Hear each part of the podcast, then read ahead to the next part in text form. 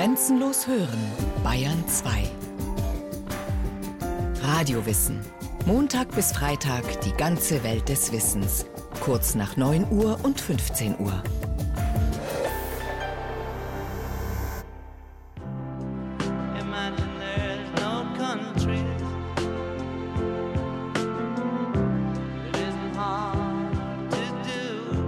John Lennons berühmtes Lied Imagine.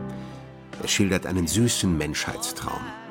Keine Ländergrenzen mehr, nichts, wofür man töten oder sterben müsste. Eine Welt in Frieden, Einheit und Harmonie.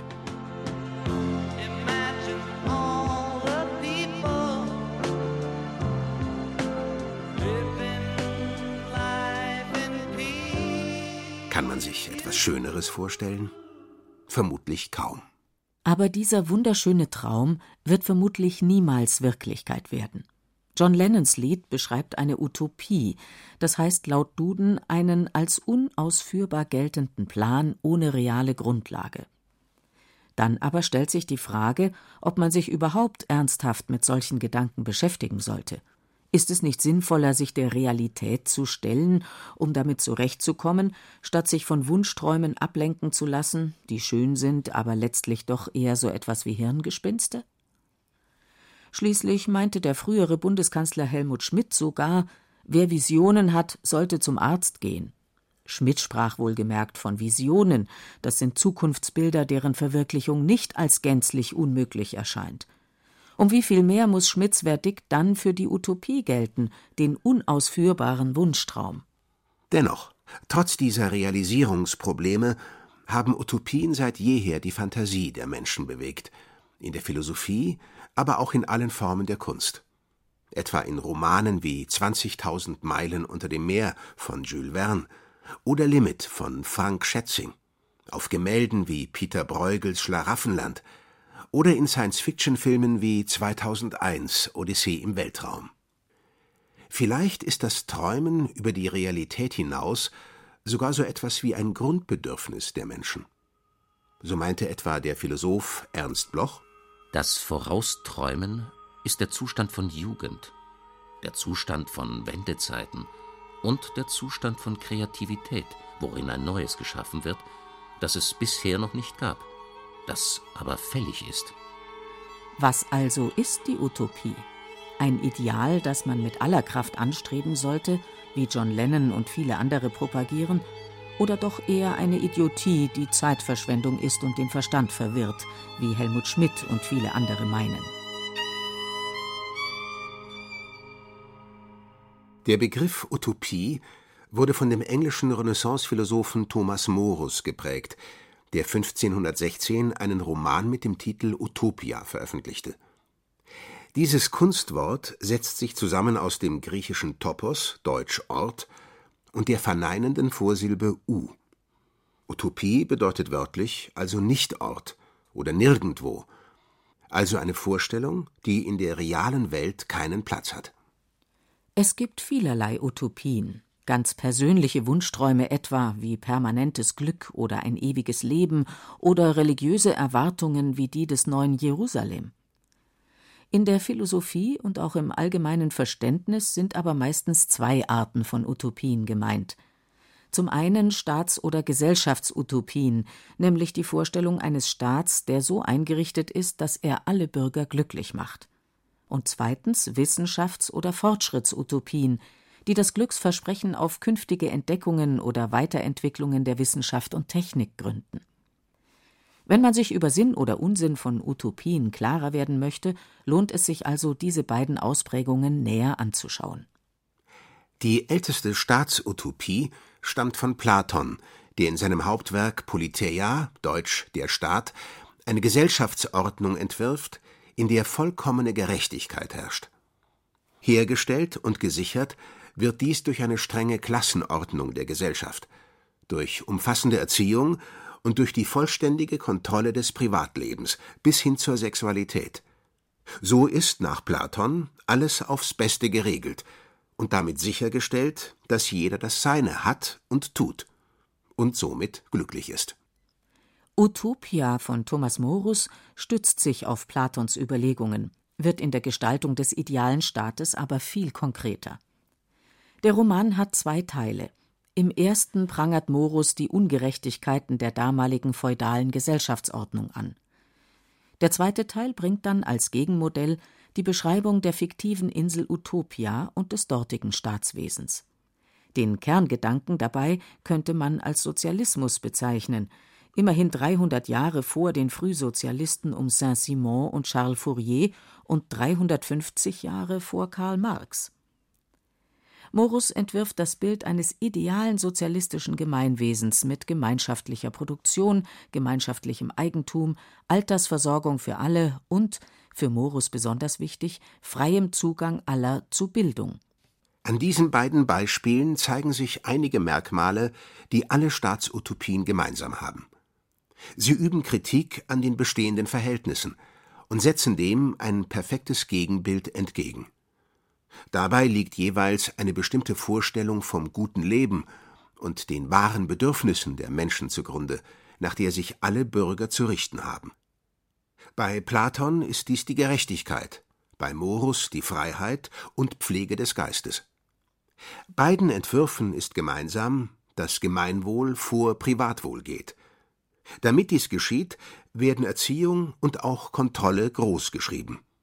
Bei Thomas Morus gibt es ausdrücklich keine Privatsphäre.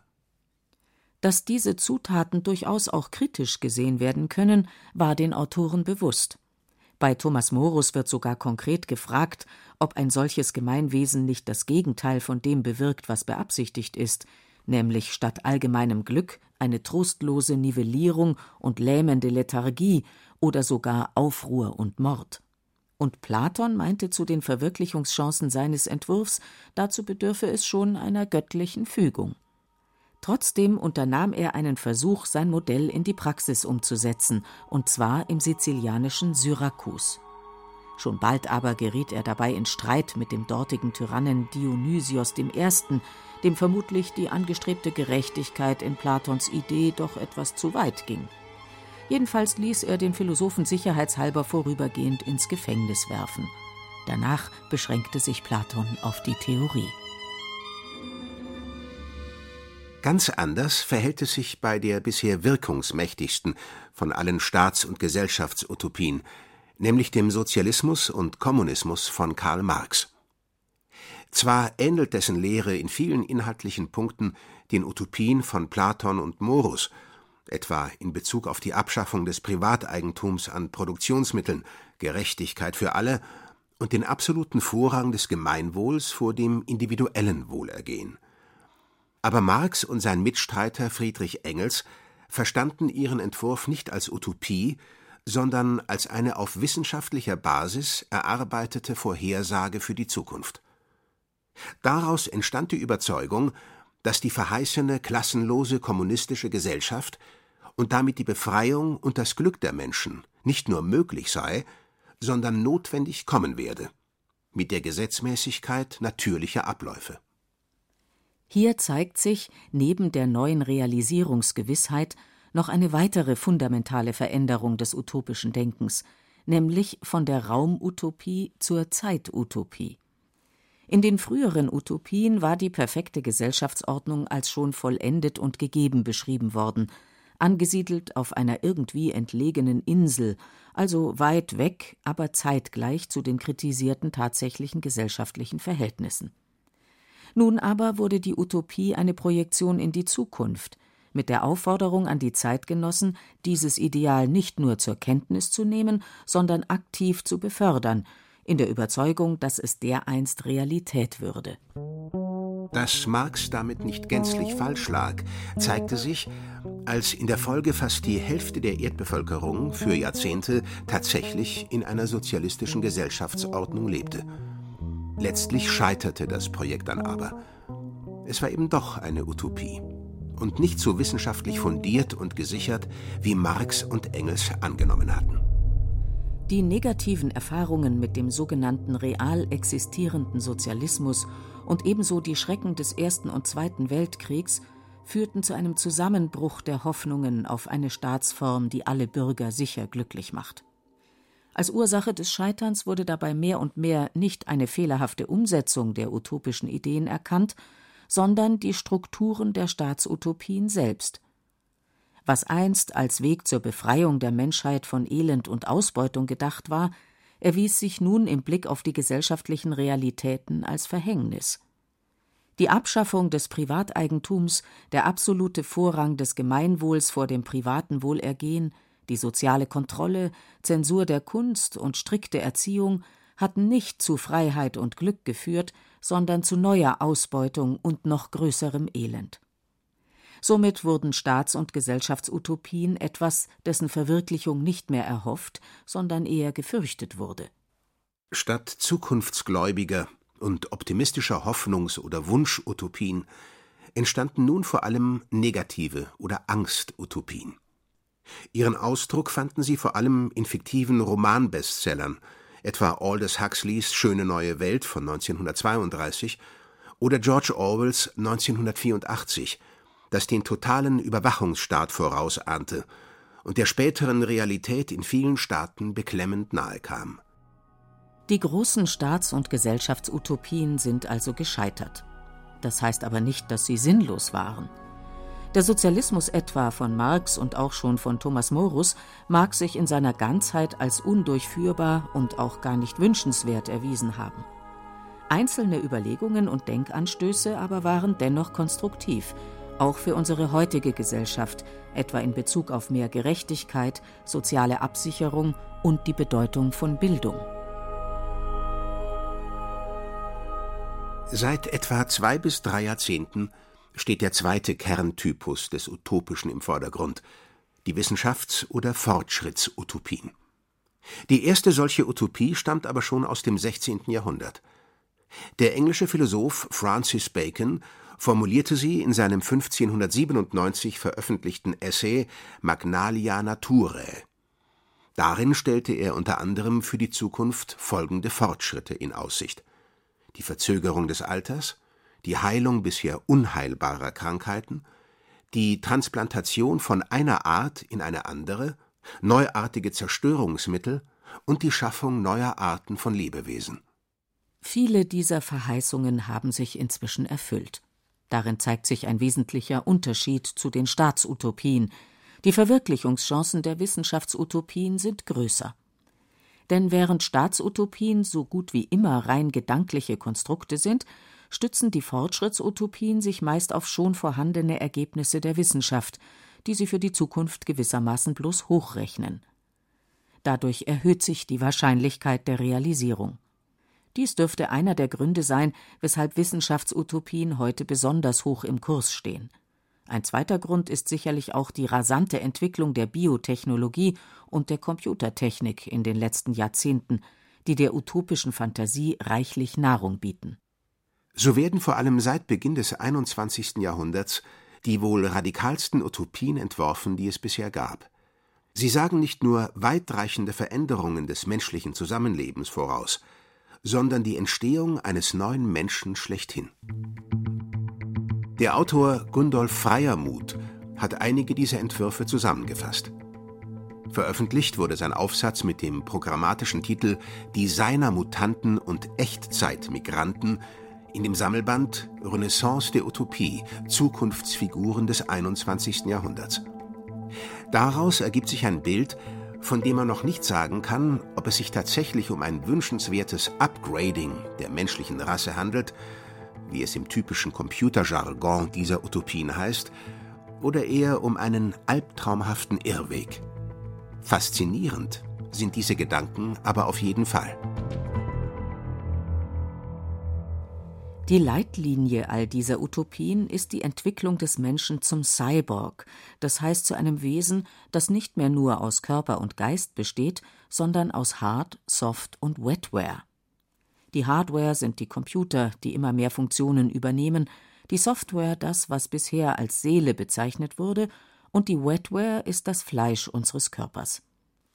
Dabei wird die Software sich immer mehr von der Wetware lösen – vergleichbar der Entmaterialisierung bei musikalischen Tonträgern. Dort wurde die CD inzwischen weitgehend durch Downloads aus dem Internet ersetzt. Das heißt, die Hardware wurde überflüssig. Beim Menschen ist es nicht die Hardware, die weitgehend überflüssig wird, wohl aber die Wetware. Der Mensch wird vor allem als Software betrachtet, die sich vom Wetware-Körper trennen und abspeichern lässt. Durch eine solche Verwandlung von Individuen in sogenannte Infomorphs können dann diese digitalen Daten, sprich die Persönlichkeit des Menschen, in unendlicher Vielfalt bearbeitet und verändert werden. Dadurch wird auch das biologische Leben durch entschlüsselbare Codes steuerbar. Den Grundgedanken dieser Überlegungen formuliert Zukunftsforscher Richard Dawkins so Leben besteht aus Bytes und Bytes und Bytes digitaler Information. Gene sind reine Information. Information, die kodiert, rekodiert und dekodiert werden kann. Wir sind Überlebensmaschinen, die dazu programmiert sind, die digitale Datenbank fortzupflanzen, die uns programmierte. Das Ergebnis dieser Entwicklung des Menschen zur Datei und zum Programm sind die sogenannten Designer-Mutanten, also Wesen, die sich durch gezielte Selbstevolutionierung nämlich gentechnische Manipulation am Computer, selbst entwerfen und gestalten. Dazu schreibt Gundolf Freiermuth Die Designermutanten, unsere selbstgeschaffenen Nachfolger, werden ihre eigene Physis und Psyche nach Maßgabe persönlicher Interessen und Vorlieben manipulieren und dabei die Grenzen der Gattung aufheben. Dem tödlichen Schicksal, das der Körper uns geworfenen Urmenschen war, Ausdruck der Zwangszugehörigkeit zu einer Altersgruppe, einem Geschlecht, einer Rasse, einer Spezies, werden sie so entkommen und mit der morphologischen die existenzielle Freiheit erringen. Momentan erscheint eine solche Entwicklung vielleicht tatsächlich noch utopisch. Aber die Hilfsmittel dazu sind schon heute vorhanden, etwa die pränatale Diagnostik, die Herstellung künstlicher Chromosome und die In-vitro-Fertilisation, die nach Überzeugung der Forscher die natürliche Erzeugung mehr und mehr ersetzen wird. Diese Techniken sind in Deutschland umstritten. Ob ihre Anwendung sich auf Dauer verhindern lässt, ist noch offen, ebenso wie die Frage, ob die Anwendung dieser Techniken tatsächlich zu einer fortschreitenden Optimierung des Menschen führt oder bloß zur Zerstörung der naturgegebenen Einzigartigkeit eines Individuums. So wie die Biotechnologie möglicherweise zur Überwindung natürlicher Einschränkungen führt, wird die Computertechnik soziale und geografische Grenzen überwinden. Diese Virtualisierung des sozialen und beruflichen Umgangs wird sich verstärken und zu einem permanenten Echtzeitpendeln zwischen Orten, Kontinenten und Kulturen führen und zur Entstehung eines neuen Typus des Weltbürgers, nämlich des Echtzeitmigranten. Freier Mut charakterisiert ihn so. Zentrales Kennzeichen zukünftiger Echtzeitmigranten, welches sie als Typus von den geografisch oder sozial Fremden früherer Epochen unterscheidet, wird die technologische Befähigung sein, nach Bedarf an jedem Ort der digital konstruierten Transrealität zum Instant Insider zu werden. Zu einem, der sich souverän bewegen kann, wie es zuvor nur kulturelle, soziale oder geografische Vertrautheit möglich machte. Als Konsequenz all dieser Entwicklungen prophezeit Freiermuth eine multiple Identität künftiger Menschen, die an jedem Ort, an dem sie sich virtuell aufhalten, ein anderer sein können. Das Individuum wird von einem, der einzigartig ist, zum einzigartig Vielfältigen, zum Unikum, das alles und jedes experimentierend durchleben kann und dies wie kein anderer tut. Der Designermutant und Echtzeitmigrant wird somit nicht ein anderer Mensch sein als die heutigen, sondern viele andere.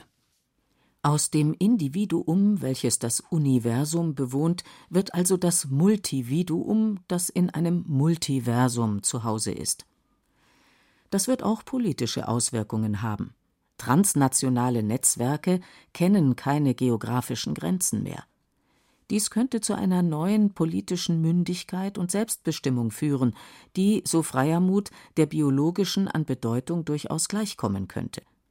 Die Umwertung der Nationalität von einem durch Herkunft verhängten Schicksal zur Mitgliedschaft, die sich nach Bedarf kündigen oder durch mehrere andere ergänzen lässt. Die Kühnheit dieser Entwürfe lässt den Atem stocken und an überbordende Fantasien denken. Die bisherigen Erfahrungen mit Utopien haben jedoch gezeigt, dass auch zunächst absurd erscheinende Ideen sich meist doch zumindest in Teilen verwirklichen ließen. Ebenso allerdings, dass die damit verbundenen Hoffnungen in eine rundum ideale Zukunft immer enttäuscht wurden. Utopien sind also keine bloßen Idiotien, aber auch keine Ideale oder höchstens solche mit Vorbehalt. Trotzdem sind sie wichtig, denn sie geben Ziele vor, auf die zuzugehen sich lohnen könnte. Aber diese Ziele müssen unterwegs immer wieder überprüft und gegebenenfalls korrigiert werden. Utopien haben sich bei aller Skepsis als Motor des Fortschritts erwiesen. So sah es auch schon Oscar Wilde, als er Ende des 19. Jahrhunderts befand. Eine Weltkarte, in der das Land Utopia nicht verzeichnet ist, verdient keinen Blick. Denn sie lässt die Küste aus, wo die Menschheit ewig landen wird. Und wenn die Menschheit da angelangt ist, hält sie Umschau nach einem besseren Land, und richtet ihre Segel dahin. Die Verwirklichung der Utopien ist der Fortschritt. Vielleicht schaffen die Designer Mutanten und Multividuen der virtuellen Zukunft eines Tages sogar tatsächlich eine einzige globale politische Gemeinde ohne Grenzen. Die Utopie John Lennons hätte sich dann doch erfüllt, wenn auch nach einigen Zwischenschritten und in anderer Form, als der musikalische Träumer damals erahnen konnte.